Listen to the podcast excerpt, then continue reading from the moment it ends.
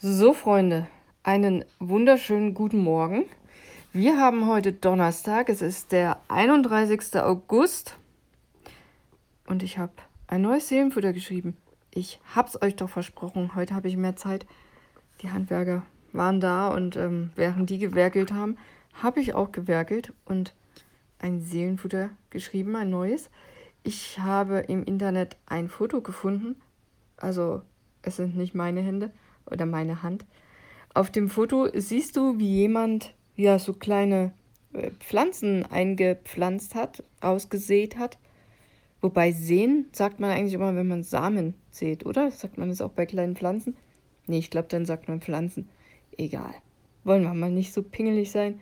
Jedenfalls hat jemand in der Erde gewühlt und ja, laut den Fingernägeln und Fingern, Händen, laut der Hand eher eine Frau, denke ich, ähm, ja, und jetzt hat sie ziemlich viel Dreck, Erde unter den Fingernägeln und musste jetzt wahrscheinlich erstmal eine Runde mit der Bürste ran.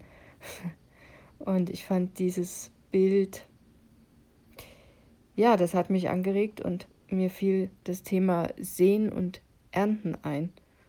Und dann habe ich überlegt, kann man das auch auf das Leben übertragen? Ich glaube schon. Was mir dazu eingefallen ist, äh, das lese ich dir jetzt mal vor. Also, fangen wir mal an mit einer Bibelstelle. 2. Korinther, Kapitel 9, Vers 6. Da steht folgendes. Denkt daran, wer spärlich sät, wird nur wenig ernten, aber wer mit vollen Händen sät, auf den wartet eine reiche Ernte.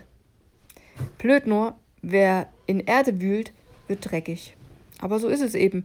Manchmal muss man die Ärmel hochkrempeln, sich die Hände dreckig machen und, naja, reden wir nicht drum rum, sich den Arsch auch noch aufreißen. Schwierigkeiten und Herausforderungen bringen fast immer auch Rückschläge mit sich. Doch bevor man die Früchte seiner Arbeit genießen kann, ist es unvermeidlich, Zeit, Mühe, Geduld und harte Arbeit zu investieren. Ähnlich wie beim Pflanzen einer Saat, die erst wachsen muss, bevor sie geerntet werden kann. That's life. Durchhalten, Leute. Das Prinzip Sehen und Ernten, das funktioniert, seit es Leben gibt. Und das hört nicht einfach so auf. Erfolg gibt's in den seltensten Fällen sofort. Das ist leider so. Also, was auch immer dich beschäftigt, merke, sehen ist gleich harte Arbeit, aber dann ernten. Und jetzt lass uns gemeinsam auf den Tag freuen, an dem du dich gechillt zurücklehnen kannst, weil du es geschafft hast. Ja, ich wünsche dir jetzt ganz viel Vorfreude auf diesen Tag und ganz viel fetten Segen für diesen heutigen Tag und überhaupt. Ich bin morgen wieder da und ja, mal gucken, was mir morgen einfällt.